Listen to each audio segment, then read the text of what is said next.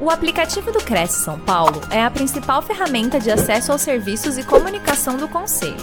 Faça agora o download na App Store e na Play Store. E siga nossas redes sociais no Facebook e Instagram. Bom, bom dia. É... Meu nome é Marcos Alexandre Schroeder, né? eu sou tenente-coronel da Polícia Militar, sirvo no Corpo de Bombeiros, né? já foi lido o meu currículo, então acredito que já ficou mais ou menos claro que eu trabalho há um, há um bom tempo nessa área. Atualmente eu estou chefiando o departamento operacional, mas eu permaneci aí por pelo menos 15 anos no, no Serviço de Segurança contra Incêndio. Né? Eu fui o chefe da divisão de atividades técnicas até ah, um ano atrás, a minha promoção. Então a gente tem alguma experiência com relação a, a essa parte, efetivamente, de regularização de edificações, né, que, que compete a, ao Corpo de Bombeiros. Né. E nós vamos estar conversando aqui, vou estar passando uma apresentação para os senhores e eu vou estar fazendo uma breve explanação a respeito dessa temática, que é muito ampla. Então, é, a bem da verdade, isso daqui ele é um, um passeio, digamos assim, um sobrevoo sobre essa, essa parte de regularização, com algumas dicas que efetivamente são importantes para quem trabalha nessa, nessa área do setor imobiliário, para os corretores. Né? E, posteriormente, eu me coloco à disposição para estar respondendo as perguntas que eventualmente surjam. Tá certo? Então, eu vou estar passando a minha apresentação. Nós temos aí a parte de instrução para regularização de edificações junto ao Corpo de Bombeiros. Né? A gente vai seguir um breve roteiro, né, onde a gente tem uma introdução, a gente vai falar um pouquinho das principais legislações, das medidas de segurança contra incêndio e de processo de regularização. É, como eu disse, é um assunto muito vasto. Então, óbvio que ah, alguns temas eles vão ser abordados de forma bastante superficial, né, que eles demandam um, um, aprofundamento do conhecimento que pode ser encontrado no próprio site do Corpo de Bombeiros, né, no, no, é, na internet, né, ou em cursos específicos que estão disponíveis é, tanto na, na internet como é, em inúmeras é, entidades.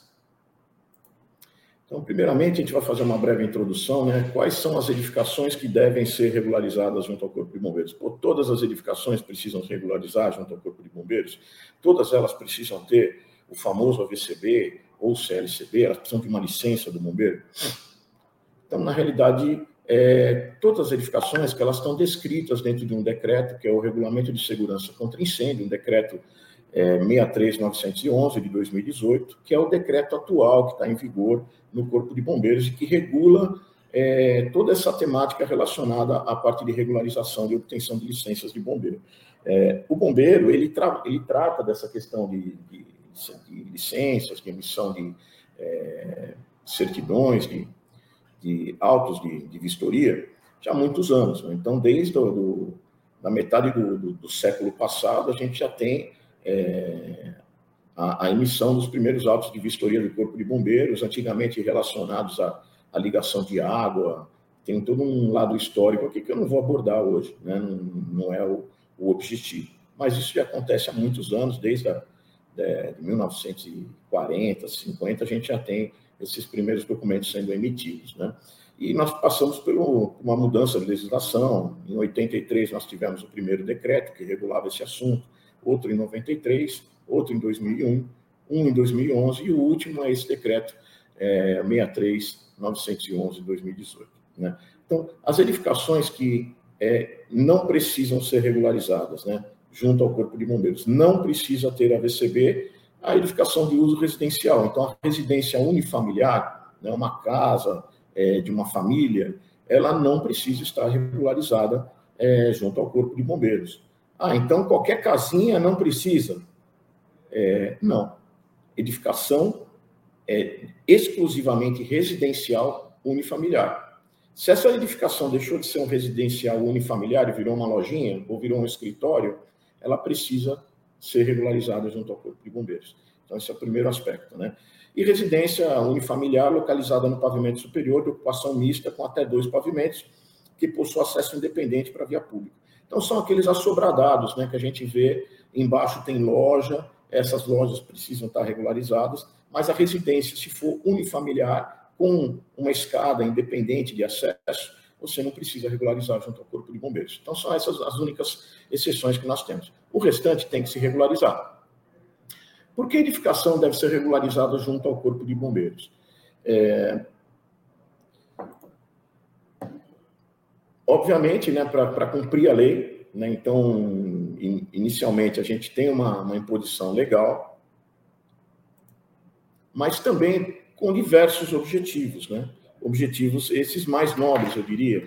O objetivo de trazer segurança para as pessoas que fazem uso daquela edificação, para as pessoas que trabalham ali, para as pessoas, pessoas que vão frequentar essa edificação, é, evitar uma propagação, no caso de um incêndio, para outras edificações, é, reduzir as perdas no caso de um incêndio, né, mitigar os danos causados por um incêndio, permitir a saída segura das pessoas é, durante uma situação de sinistro, né, de, de incêndio, né, então permitir que todos consigam sair em tempo, né, de forma segura, permitir o acesso das guarnições do Corpo de Bombeiros no local para poder trabalhar. Então, todo esse sistema ele é, ele, ele é desenvolvido não apenas por, um, por, uma questão normativa, por uma questão de se ter um carimbo aprovando é, o, o funcionamento daquela edificação, da, daquela edificação. Na realidade, ela tem um fundo muito maior, que é de preservação da vida das pessoas, né? E, e evitar danos também às instalações. Né? O Corpo de Bombeiros ele tem como missão a preservação da vida, do meio ambiente e do patrimônio.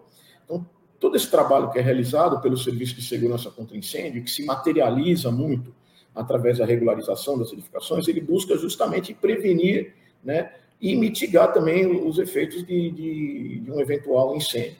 Tá certo? Então é por isso que existe aí a, a, necessidade de se regularizar uma edificação. É mais do que meramente a emissão de um documento. É, digamos assim, uma garantia, entre aspas, de que essa edificação ela passou por um processo é, que a tornou segura.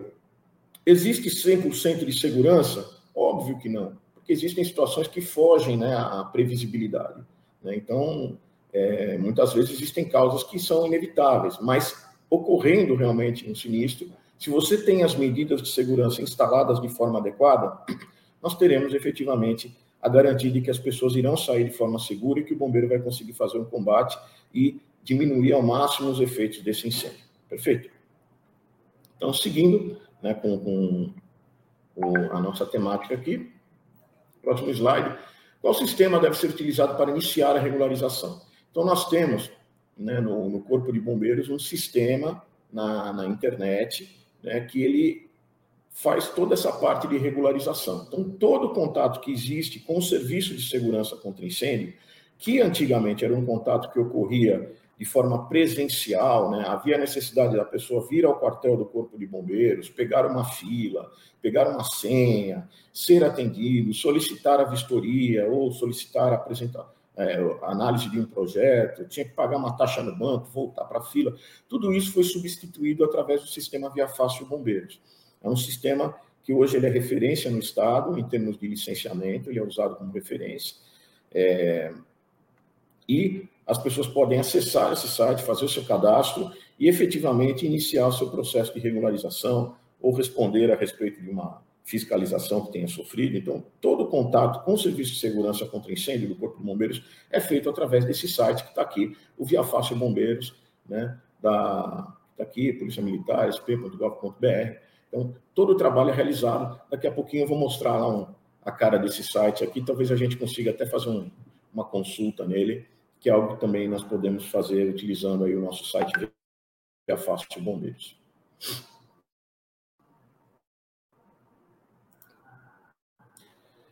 Principais legislações.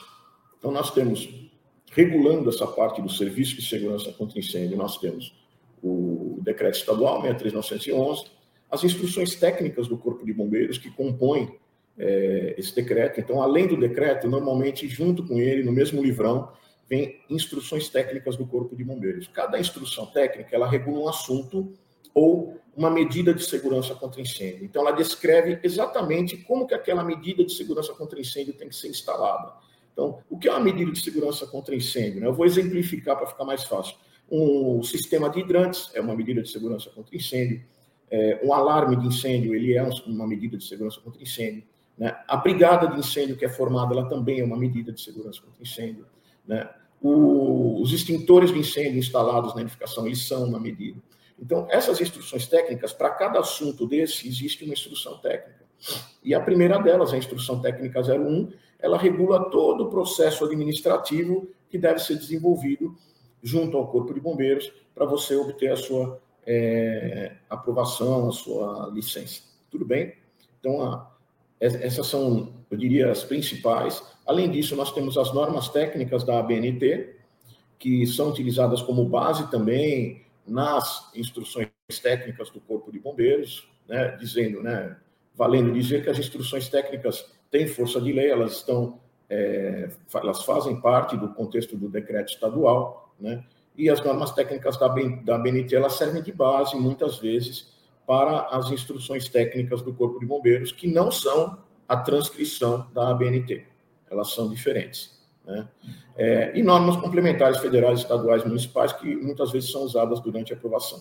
Aqui eu coloquei né, o, o, símbolo da Fundabom, né, que é a Fundação de Apoio ao Corpo de Bombeiros. Por que, que eu coloquei isso aqui? Porque a Fundabom ela é uma entidade que é, está ligada ao Corpo de Bombeiros e que ela apresenta, né, é, ela, ela, digamos assim, ela subsidia algumas atividades do Corpo de Bombeiros, né, na parte de, de pesquisa, na parte de é, obtenção de conhecimento, e ela desenvolve também diversos cursos. Então, quem quiser buscar, de repente, o conhecimento a respeito, um conhecimento mais profundo sobre regularização de edificações, porque, obviamente, por mais que eu me empenhe em passar um bom conhecimento para os senhores, é, esse aqui, como eu disse, ele é um sobrevoo né, sobre esse assunto. Né? Quem quiser aprender mais, né, como operar esse sistema, entender mais detalhadamente, existem cursos na Fundabom, né, que vocês podem acessar nesse site, fundabom.com.br, e, e, de repente obter ainda mais conhecimentos específicos relacionados à área. Tudo bem? Então vamos prosseguindo o decreto 63911 institui o regulamento de segurança contra incêndios edificações na área de risco do Estado de São Paulo e dá providências correlatas, como eu já expliquei para vocês. Né? Em seu artigo 19, é importante ressaltar né, que ele coloca que, para efeito da determin e determinação dessas medidas de segurança que eu falei para vocês, é, devem ser levados em consideração. E aí sim nós estamos falando de algo é, bastante importante e que isso influencia é, diretamente na venda de um imóvel, na compra de um imóvel, na ocupação desse imóvel. Aqui nós estamos tratando das medidas que, né, aquilo que vai compor as medidas, aquilo que vai determinar quais medidas serão usadas, é, de que forma, né, o, a dimensão, o dimensionamento dessas medidas, tudo isso está relacionado com, com esse artigo 19. Então ele fala o seguinte, que primeiro, na hora de você fazer esse dimensionamento, a gente leva em conta o que? A ocupação. O que é ocupação? É o uso, é aquilo que a pessoa, é, atividade que ela desempenha dentro daquela instalação. Então, exemplos de ocupação: residencial, é, escritórios, é, comercial, né, de, é, depósito, são diversos tipos de ocupação que nós temos, e para cada tipo de ocupação, nós temos as medidas é, apropriadas e dimensionadas de acordo com, com esse uso.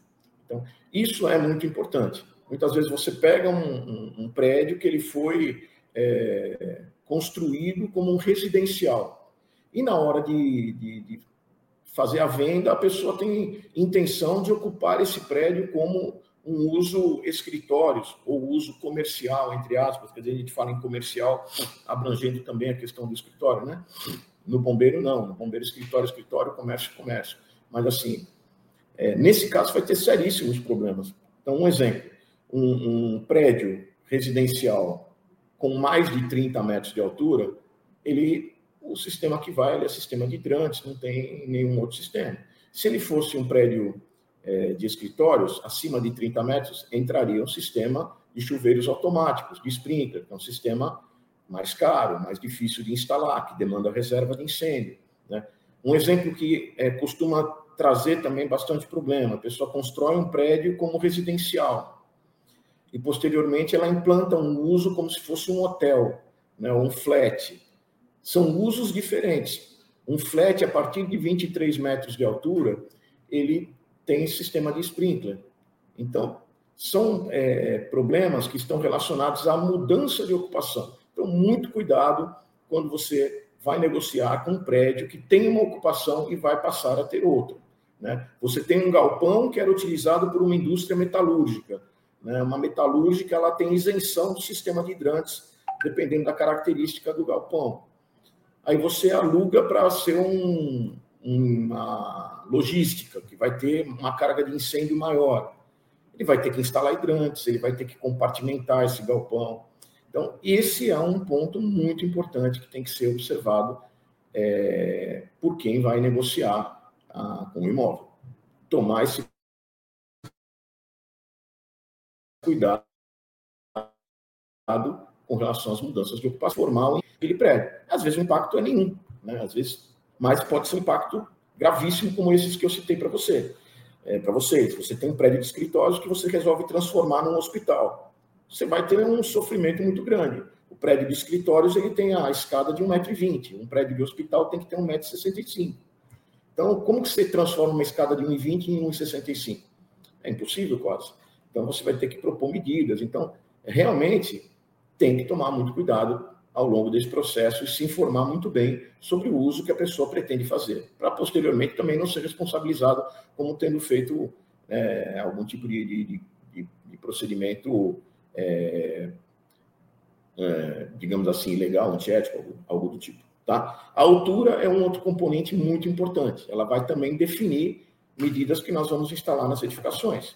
Né? Então, um prédio de escritórios, por exemplo, até 36 metros, ele vai ter uma escada de segurança acima disso ele tem que ter duas. Né? Então, isso tem que ser observado na elaboração do projeto de bombeiro, vai ser observado por ocasião da vistoria. Então, a altura ela é determinante, sim, né? E uma mudança de altura pode trazer consequências também de mudança de sistemas, né? Então, você tem lá um prédio que ele tinha menos de 12 metros. A escada dele era uma escada que pode ser do tipo não enclausurada, uma escada aberta. Aí você resolveu fazer mais um pavimento, né? E aí você quer utilizá-lo como um escritório. A altura dele mudou, não é mais 12 metros, essa altura será de 15 metros.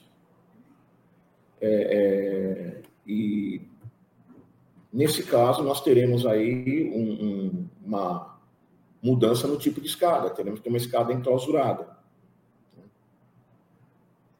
Um outro, um outro aspecto é a carga de incêndio. Então, por exemplo, nós temos depósitos com cargas de incêndio diferentes, e isso também determina as medidas que nós teremos que instalar nesses depósitos. A área construída. A área construída também impacta, por exemplo, no dimensionamento é, de, de umas áreas de compartimentação, da reserva de incêndio. Isso tem um impacto direto, né?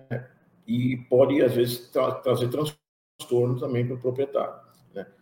Na mudança de uso, isso também ocorre. Né? Então, você às vezes tem um sistema de hidrantes que está instalado, para cada uso pode ter variação. Então, um sistema para risco leve, para residencial, é um sistema de hidrantes mais, é, digamos assim, um pouco mais modesto.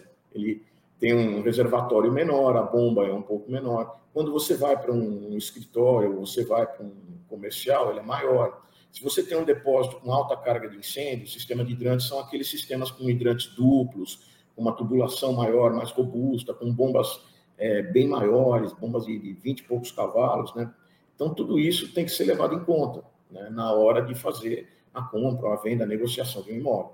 A capacidade de lotação, né, principalmente no que concerne a locais de reunião de público, tem que ser observada a questão da lotação. Você não pode construir um local de reunião de público onde as saídas não comportem a, a população que está prevista lá. Então, para isso, tem regras que estão estabelecidas na, na legislação, em particular na Instrução Técnica 11, a gente vai comentar sobre essa parte de lotação e de locais de reunião de público.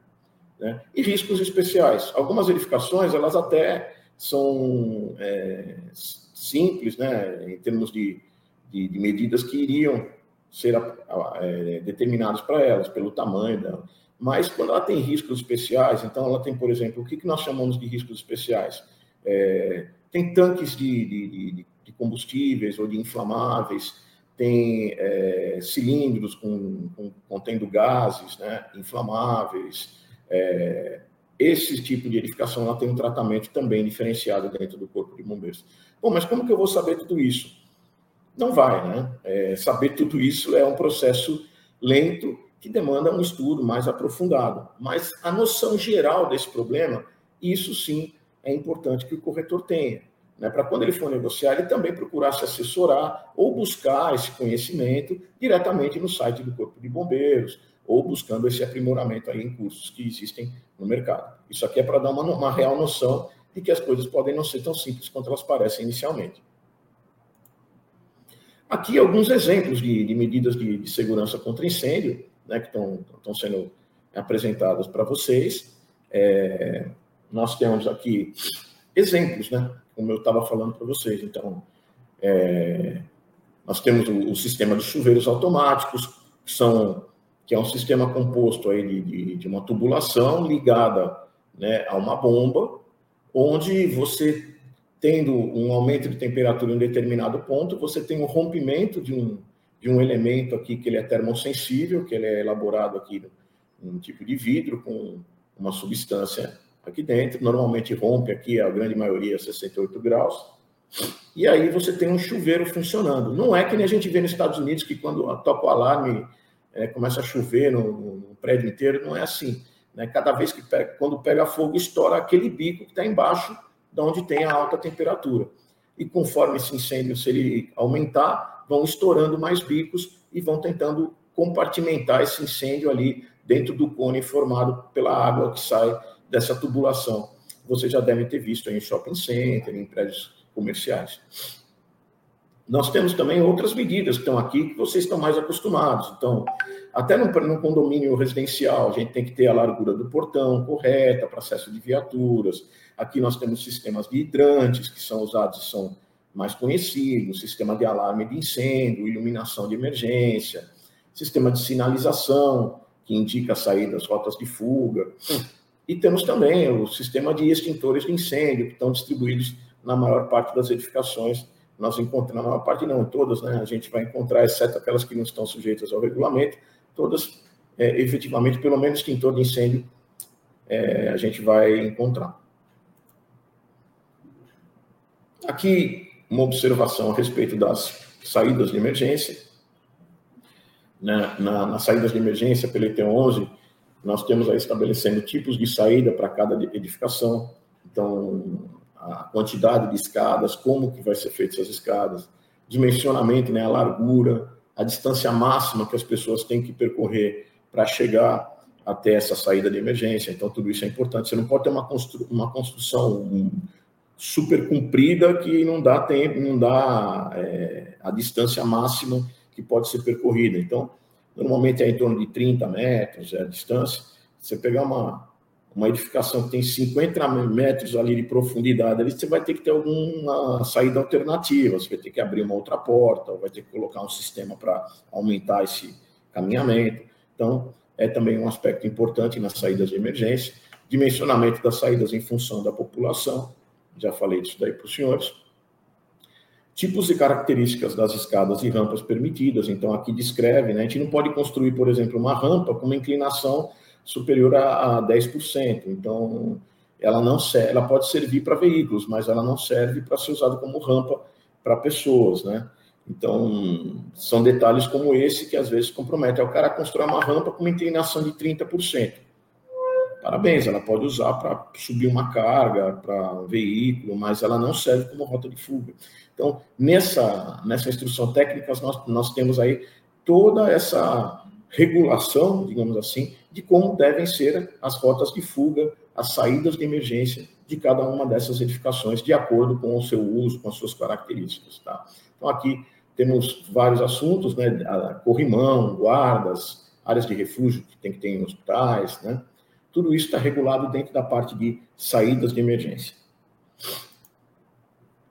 Aí aqui, se, se os senhores tiverem curiosidade, e, e, vocês podem baixar essa documentação diretamente do site do Corpo de Bombeiros, vocês vão lá na parte de segurança contra incêndio, legislações, e ali tem as opções, né? busquem né, legislação em vigor, e lá vocês conseguem baixar todos esses essas instruções técnicas que eu falei para vocês, e também o decreto é, estadual 63911, ele está disponível também para download. Você pode né, baixar todos esses daí e deixar numa pastinha lá que te facilita para fazer a consulta. Então, aqui é apenas é, para que a gente entenda qual é a lógica que é usada pelo decreto para determinar as medidas de segurança contra incêndio. Então, além de ter todo um descritivo a respeito do serviço de segurança contra incêndio, como ele deve funcionar, o decreto ele também possui tabelas. E através dessas tabelas nós descobrimos quais são as medidas adequadas para aquele tipo de edificação, com base naqueles critérios que eu falei para vocês agora há pouco. Então, ocupação, altura, área construída, é, carga de incêndio, tudo isso daí são critérios que nós vamos usar na hora de é, efetivamente estar tá, é, definindo as nossas medidas de segurança contra incêndio. Então, a primeira tabela que a gente observa quando abre o decreto para entender é, do que, que nós estamos falando é a tabela 1, que aqui ela está cortada, uma tabela longa que tem, vai até grupo L, K, vai lá para baixo. Né? Aqui eu fui até a letra D, que é o serviço de escritórios. Então, para cada grupo de ocupação, nós temos uma letra. Então, residencial ou ocupações que têm um uso parecido com residencial são letra A. Aquilo que é serviço de hospedagem, então hotel, flat é letra B. É comercial, tem vários tipos de comércio, é letra C e cada um vai recebendo depois uma divisão. Né? Então, o, os prédios residenciais normalmente são A2, um hotel é B1. Né? Então, se vocês olharem nessa terceira coluna aqui, nós temos aqui isso que eu estou falando para vocês, de, de, divisão. Né? É, escritórios são, recebem a letra D, e o escritório mais comum é, é enquadrado como D1, agências bancárias são D2, e assim sucessivamente. Né? Esse é o primeiro critério que vai ser utilizado para você poder descobrir o que, que vai no seu prédio, saber qual que é a ocupação dele. Então, seguindo. Então, essa é a tabela 1. Né? Aqui nós temos o descritivo. Né? Então, por exemplo, escritórios. Né? Local de prestação de serviço, profissional, condução. E aí aqui ele dá até uma exemplificação. Né? Ele coloca ó, escritórios, técnicos, instituições financeiras e tal. Aqui eu fiz um extrato, né? Eu peguei só esse grupo para poder usar de exemplo para vocês, tá? Um pedacinho da tabela 1. Então, aqui, ó, o que eu falei, nós temos o grupo, nós temos a divisão, nós temos o nome desse grupo, que é serviço profissional, e aqui, ó, dentro das divisões, nós temos D1, D2, D3, D4. Eu vou me ater aqui ao D1, que é o que é mais comum, né? Local de prestação de serviço profissional, condição de, de negócio. Nós temos escritórios administrativos ou técnicos, instituições financeiras, né, que não sejam enquadrados como banco, que é D2, né, cabeleireiro, centro profissional, semelhantes. Então, tudo que é local de prestação de serviço enquadra como D1. Existe ainda uma outra instrução técnica que ela também, é, digamos assim, é, delimita as ocupações, os usos, que é a instrução técnica 14, quando a gente vai falar de comércio e de escritório, de, perdão, de comércio e de depósito, é muito importante consultar a instrução técnica 14, porque lá você tem um descritivo bem mais apropriado de, de que tipo de divisão que a, aquele, aquele tipo específico que você está usando vai se enquadrar, tá bom? Então, seguindo, aqui nós temos a tabela 5, essa tabela 5 é importante porque ela descreve é, edificações que vão receber medidas de segurança contra incêndio que nós consideramos um pouco mais simples. Né? São medidas que não, não, não requerem é, um, um, grande investimento, digamos assim, né, na, na, edificação, como o sistema de hidrantes, é, ou até sistema de alarme, que você tem que gastar um pouquinho. Né? Esses aqui, a grande maioria das edificações menores, né, são edificações que têm menos de 750 metros quadrados e altura é, inferior a 12 metros, elas recebem essas medidas de segurança contra incêndio que estão vistas aqui normalmente. Então, é controle de material de acabamento e revestimento, isso diz respeito às paredes, à forma de construir, né? Então, aqui, só para lembrar, não vou entrar muito no mérito disso aqui, mas controle de material de acabamento e revestimento foi um dos problemas que aconteceu na Boate Kiss, Então, na Boate Kiss, nós tivemos ali a morte de muitos jovens em função do material de acabamento e revestimento que era utilizado no teto, que era um isolante acústico, mas que ele produzia fumaça em, grande quantidade, uma fumaça tóxica que tinha na, na sua composição cianeto. Né? Então, tendo o cianeto, as pessoas inalavam e automaticamente já ficavam intoxicadas, né? não apenas com a questão da fumaça, né, de sufocamento causado pela, pela dificuldade ali, por, por não ter oxigênio e pela fumaça quente em si, mas também pelo tipo de produto que estava queimando, né, que era um gás, que, que era um, uma substância tóxica ali, que é o gás cianeto, que traz problemas neurológicos, traz uma série de efeitos na pessoa. Então, nesses casos, essas edificações menores, 750 metros, que não passam de 12 metros, elas vão precisar dessas medidas aqui. Então, normalmente é o que vocês vão encontrar é, é as saídas de emergência tem que estar de acordo com a norma.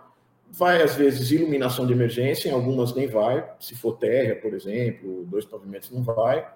Sinalização de emergência, isso vai em todas. Vocês podem observar aqui, ó, independente da, da, da do uso. Né?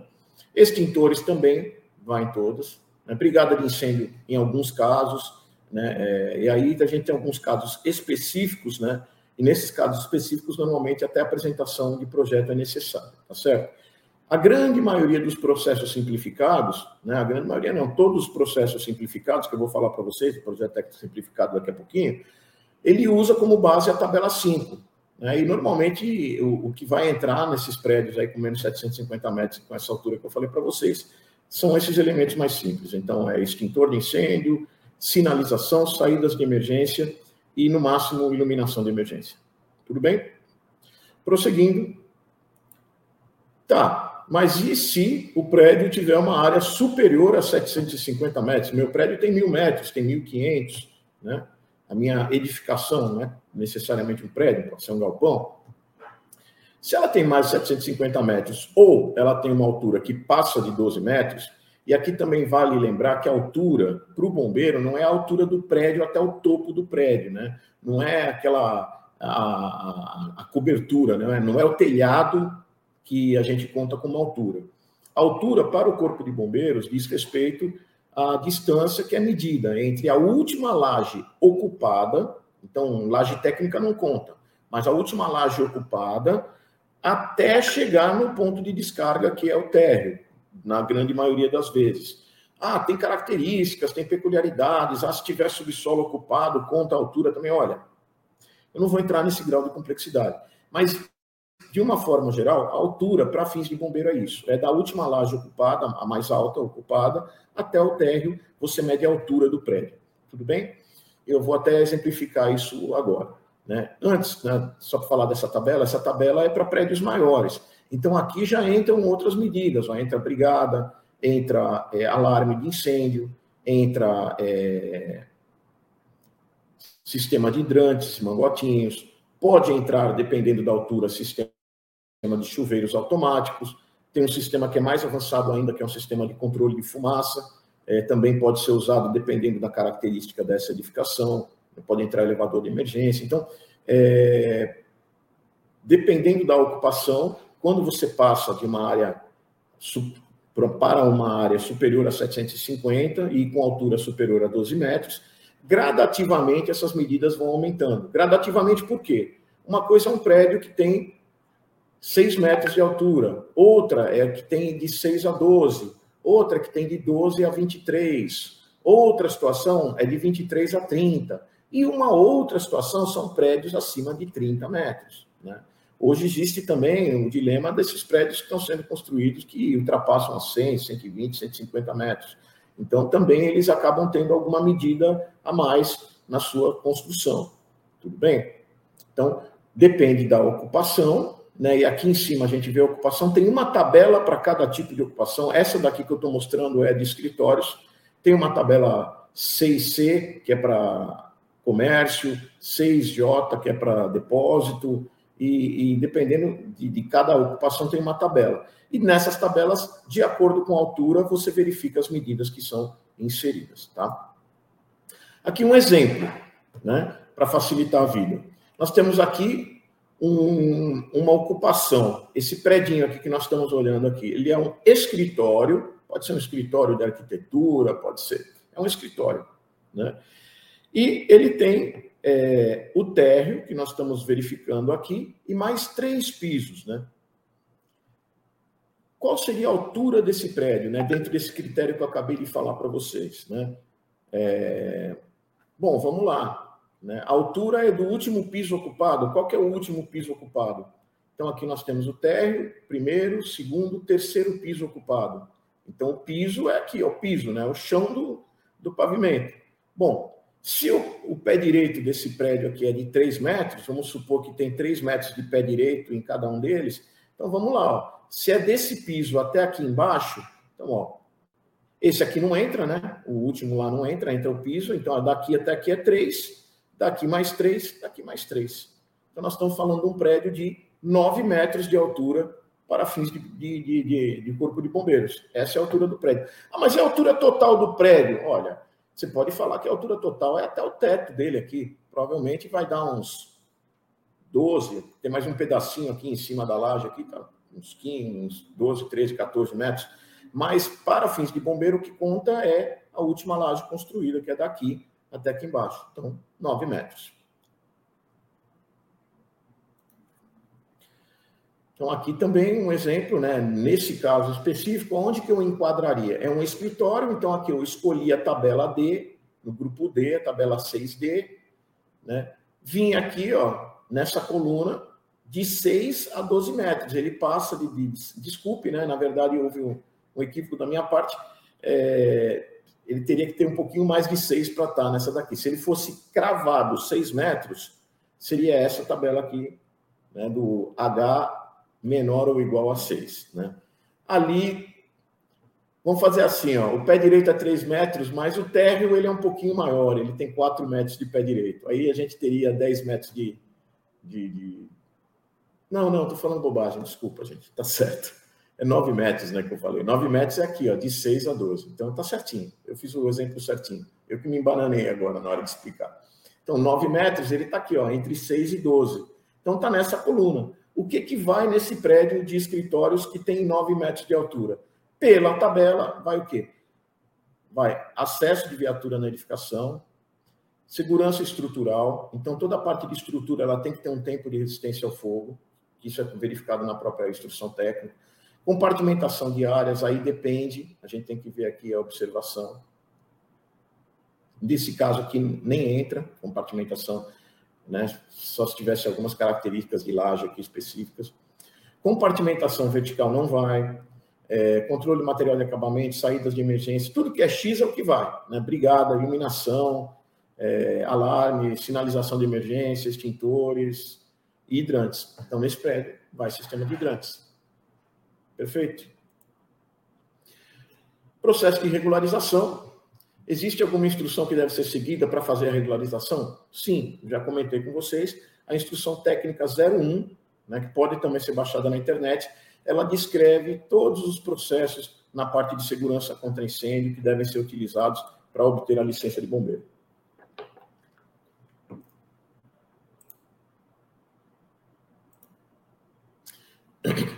As licenças emitidas, né, elas são basicamente três pelo Corpo de Bombeiros. O AVCB, que é o mais conhecido, que é o que todo mundo já ouviu falar, que é um, tem uma. Né, todo mundo que fala de, de regularização de bombeiro fala do AVCB. Não, como é que faz para tirar o AVCB? Tem AVCB, o prédio não tem, ele acabou virando um genérico, né? Do, do que é licença de bombeiro. Mas não é só o AVCB. Existe o CLCB, que é a mesma coisa, só que ele passa por um processo diferente, onde o bombeiro pode ou não vistoriar esse prédio.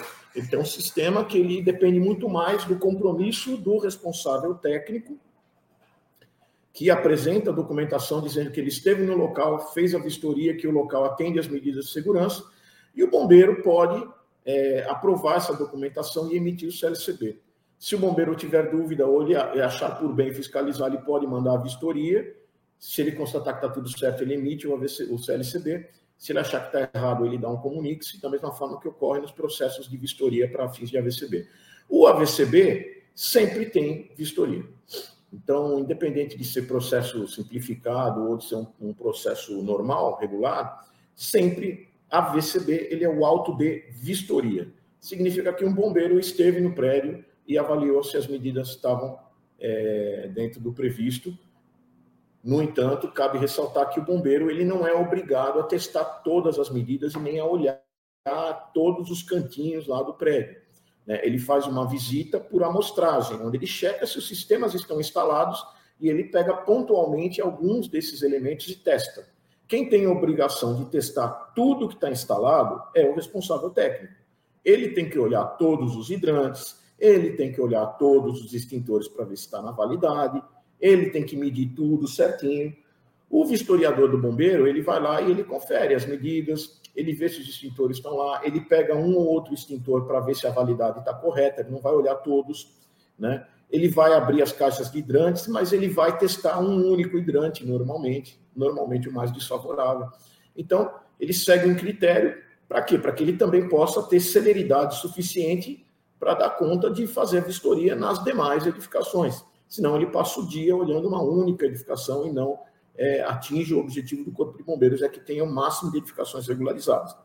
Já o CLCB é diferente, né? o próprio responsável técnico vai lá, olha tudo, emite alguns documentos dizendo que o local está seguro, e aí o bombeiro pode aceitar de imediato essa documentação e emitir o CLCB, ou comunicar, pedir mais informações, pedir algum documento a mais, ou até ir ao local para conferir se realmente aquilo que ele está sendo passado é correto, ou eventualmente tirar uma dúvida para depois emitir o CLCB. Qual o valor? Um tem mais valor que o outro? Não. Os dois significam exatamente a mesma coisa e os dois são licenças do Corpo de Bombeiros que é, são emitidas de uma maneira é, correta, protocolar, regulamentar.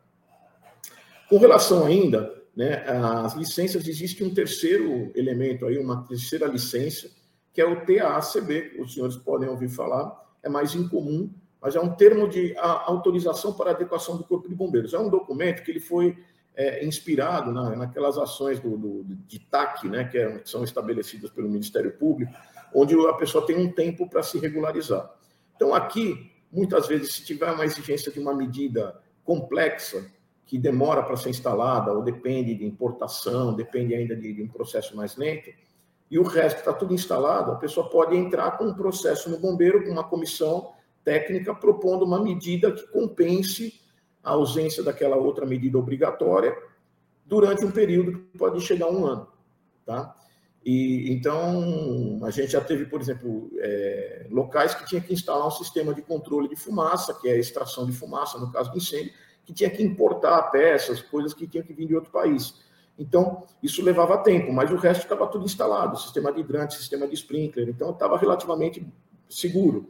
E aí, nesse caso, entra com a comissão, propõe algumas medidas compensatórias, o bombeiro avalia e, se ele concordar, ele pode emitir esse documento. Esse documento tem o mesmo valor do AVCB e do CLCB? Sim, tem, tem a mesma validade, só que é temporário. É como se fosse um termo de, de ajuste de conduta do Ministério Público. A pessoa tem um ano para resolver aquele problema e deixar exatamente de acordo com a norma.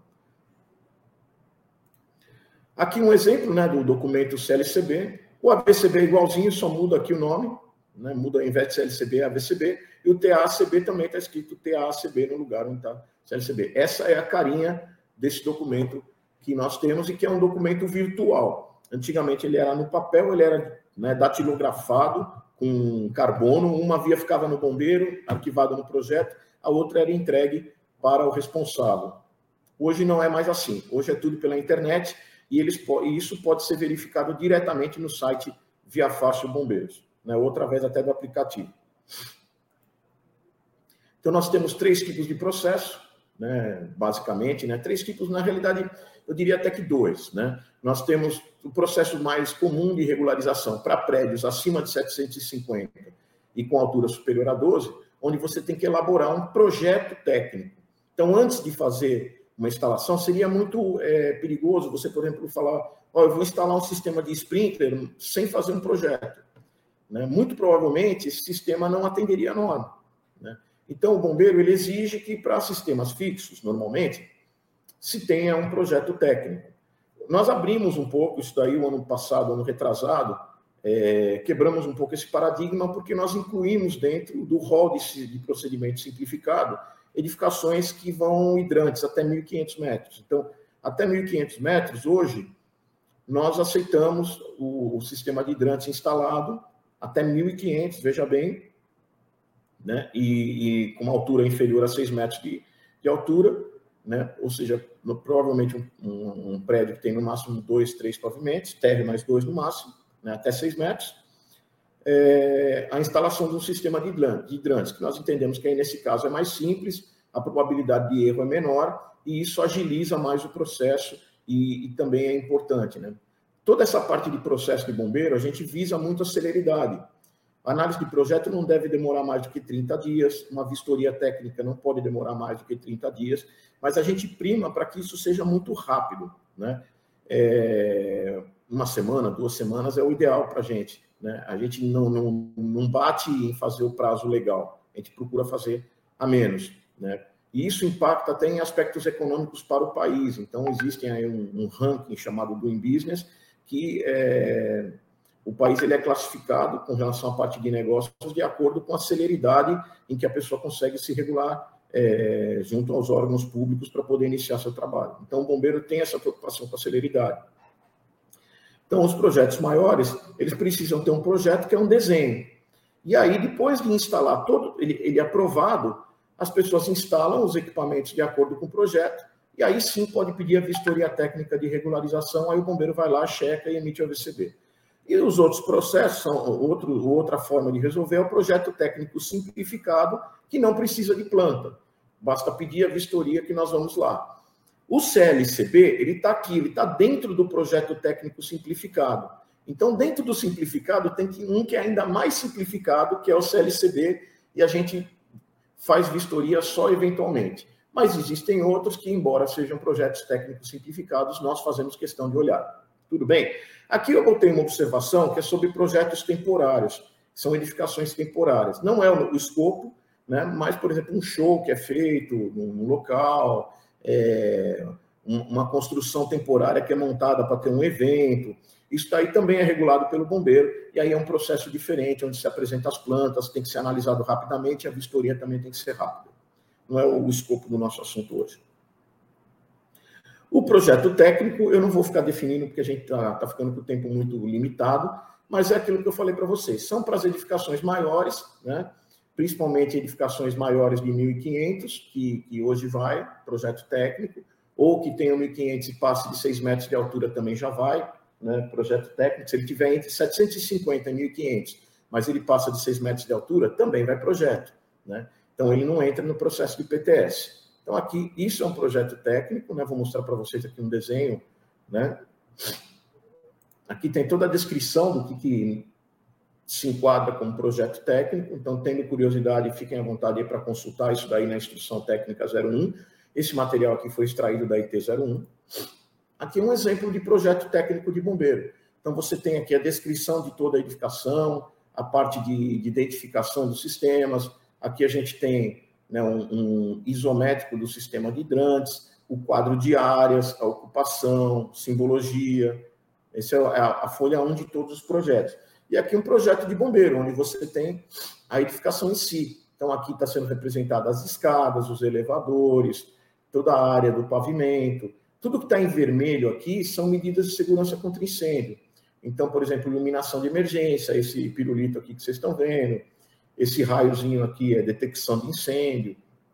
Aqui não dá para ver muito bem porque está muito pequenininho, mas estão hidrantes. Tudo que é triângulo é, é, posicionamento de extintor de incêndio. Então, tudo isso daqui indica onde vão estar os equipamentos. Aí a pessoa, com o projeto aprovado, contrata uma pessoa para fazer a instalação e uma vez que esteja com o equipamento instalado, contrata um engenheiro, um arquiteto, é, para fazer a parte de regularização, porque tem que apresentar a, RR, a RT, RRT junto a bombeiro, é, preencher alguns documentos de relatórios. Então, existe sim a necessidade da contratação de um responsável técnico, um engenheiro arquiteto. A vistoria técnica, aqui um exemplo né, de um vistoriador testando um hidrante, é o processo onde o, o vistoriador vai até o local e verifica as medidas.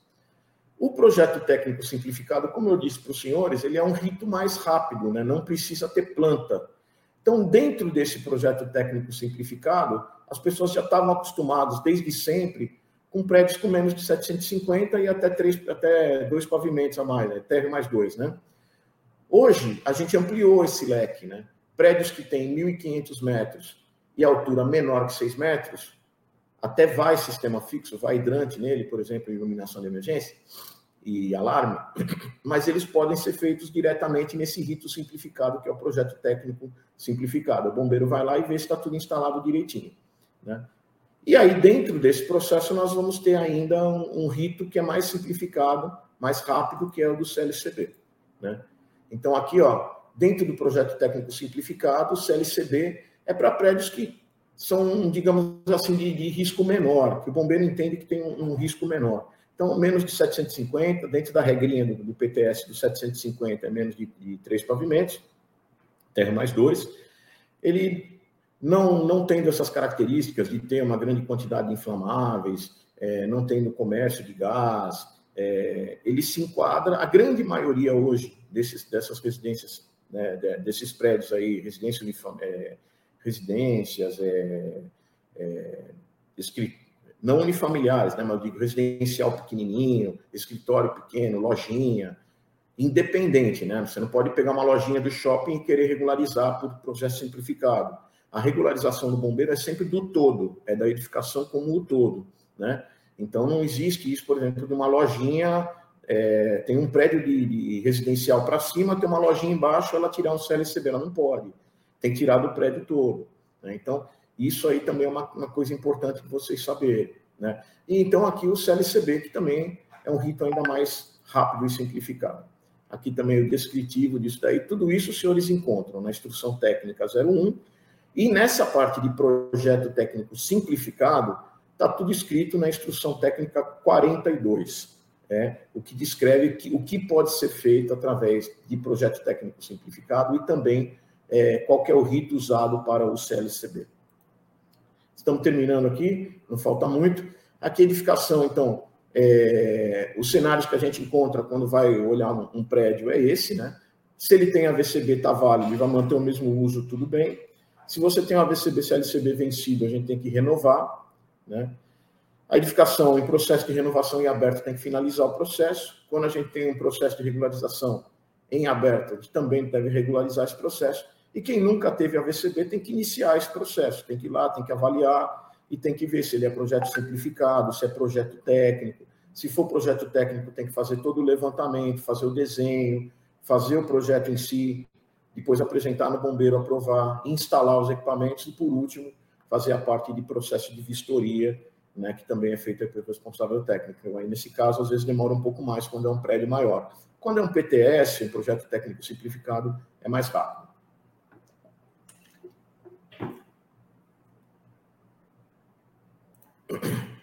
Aqui, né, o, o site Via Fácil Bombeiros, que eu falei para vocês, a gente, quem vai fazer o trabalho, né, quem vai cadastrar, é, se cadastrar no Via Fácil, vai operar dentro dele, tem que usar essa aba aqui, o acesso ao cidadão, que é o, que está em verde, né?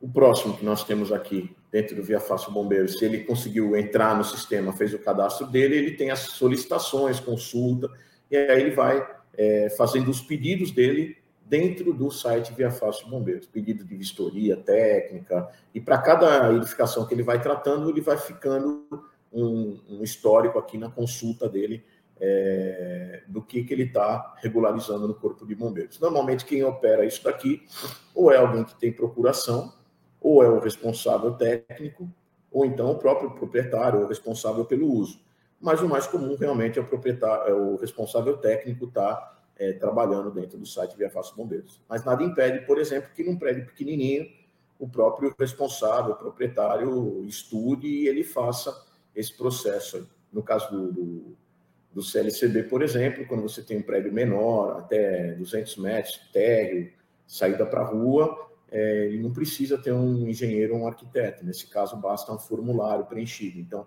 é um caso diferente. Né? Os outros todos vão precisar de um engenheiro, de um arquiteto, no mínimo, para emitir uma anotação de responsabilidade técnica ou né, o registro de responsabilidade técnica RRT. Aqui, uma coisa que é interessante para vocês, né? A edificação que vocês estão indo tratar, vocês podem saber se ela está regular aqui no Corpo de Bombeiros, né? É, vocês abrindo nessa aba aqui, a gente localiza aqui esse campo que é pesquisa pública. É, eu vou tentar é, compartilhar aqui minha tela com vocês, vamos ver se eu consigo é, fazer uma consulta breve para vocês verem como que funciona. Então vamos ver se dá certo. Eu vou abrir aqui uma nova guia, Via Fácil Bombeiros. Espero que os senhores estejam observando. Aqui, ó, a gente vem em consultas. Aqui eu posso consultar a licença para ver se a licença está válida ou se ela é uma, uma fake, né? É, e, e, acontece de aparecer licença falsa. Aqui, pelo número, você consegue verificar. Autenticidade de plantas também, que hoje são digitais, também consegue. Então, tem consulta de fiscalização.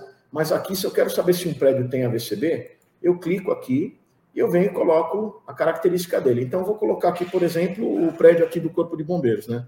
Então, vamos lá. Praça Clóvis de Vila 421. Aqui a gente preenche o, o CAPTCHA, né? HPZ4, vamos lá. HPZ4 pesquisar. Clóvis Bevilacqua, certo. Aí eu tenho aqui, ó, descendo, né, rolando a, rolando a barra. Aqui embaixo eu tenho a VCB vigente. Aqui é o responsável técnico, foi o engenheiro que assinou a ART. Aqui o endereço, a área construída, né? E o que que é? Né, aqui é quartel do Corpo de Bombeiros H4. Então, e aqui o horário que a gente fez a consulta.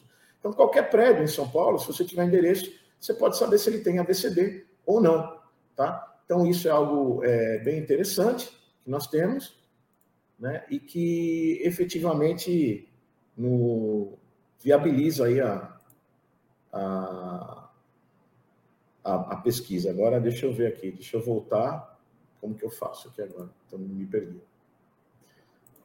Ok. Então, assim, é, deixa eu ver se eu consigo expandir. Então, aqui, gente, né? Deixa eu retornar aqui um pouquinho. Vocês viram como que consegue fazer essas consultas. E aqui eu tenho o... algumas dicas né, que eu deixo para vocês, que é o quê? De buscar é... realmente informações sobre a regularidade dessa edificação. Então, isso que eu fiz para vocês é uma forma de buscar informações, mas também com o proprietário responsável, saber se tem ABCD, se não tem, né, qual é a situação do prédio, para ver o que, que vocês vão ter de encrenca com relação a isso, e observar esses cuidados. Cuidado com mudança de ocupação, aumento de carga de incêndio, como eu disse para vocês, você pega um galpão lá que não tem nem hidrante e o cara está funcionando e tem AVCB. Ah, mas lá era uma metalúrgica. Metalúrgica não vai hidrante, ele tem uma isenção especial. Aí você fala, não, agora eu vou colocar um depósito aqui, ou um comércio. Vai ter que instalar o hidrante. Né? Então, vai ter que fazer todo aquele processo de fazer projeto, aprovar o projeto, instalar os equipamentos e iniciar o processo de vistoria. Né? Isso leva tempo e, e custa dinheiro. Aumento de lotação, você tem um local que você vai transformar em um local de reunião de público, vai virar uma balada, um bar, você tem que ter essa preocupação para ver se as saídas comportam. Interligações com outros prédios, se tiver interligação, você tem que regularizar o todo, não apenas aquele bloquinho lá. Não adianta pôr porta, corta-fogo, separando, não adianta. Tem que regularizar tudo, ou então tem que estar separado. É, ampliações, às vezes você tem um prédio que está regular, mas ele ampliou, ele aumentou de altura, criou mais um pavimento. Tudo isso pode impactar é, na regularização junto ao Corpo de Bombeiros. Aqui eu gostaria de retratar ainda que nós temos não apenas a parte de regularização, mas que o bombeiro também faz fiscalização. Essa fiscalização ela é feita sempre com é, um documento que vai na mão do nosso vistoriador, que é um vistoriador do Corpo de Bombeiros, identificado como tal, com viatura do Corpo de Bombeiros, fardado, e ele vai com uma ordem de, de, de fiscalização. Então, ele chega no local, faz a fiscalização, e ele pode aplicar, sim, uma notificação, que pode ser uma advertência, e que, se não for resolvido num prazo de seis meses ou entrar com recurso para ganhar ainda um, período um pouco maior, pode virar uma multa. Posteriormente, essa multa pode ser repicada e virar uma multa em dobro, né, depois de, algum, de seis meses novamente. E, se não for sanado o problema, pode gerar até uma solicitação de interdição que o bombeiro faz para a prefeitura. Então, é, esse é um outro processo, é uma outra condição que hoje existe, é real, mas cuidado. Também tem muito picareta no mercado, o cara que fica aí, é, entra lá com a camiseta vermelha falando que é bombeiro e, e, fala que tem que trocar os extintores, que senão ele vai fazer a fiscalização, vai multar. Muito cuidado, né? Tendo dúvida, entre em contato conosco para verificar se isso é real ou não, tá certo? Então, aqui eu finalizo a minha apresentação, né? É, agradeço aqui a, a, aqueles que, que, tiveram a paciência de, de ouvir toda essa parte que nós pudemos transmitir para vocês, e eu me coloco à disposição de todos aí para é, esclarecimento de dúvidas e, e para a gente estar tá conversando mais um pouquinho a respeito da, da temática que está sendo tratada de hoje. Nós agradecemos a sua participação, agradecemos aos nossos internautas e esperamos contar sempre com vocês em todas as nossas lives e conosco aqui nos acompanhando. Um grande abraço, fiquem Obrigado. bem e um bom, um bom restante de quinta-feira.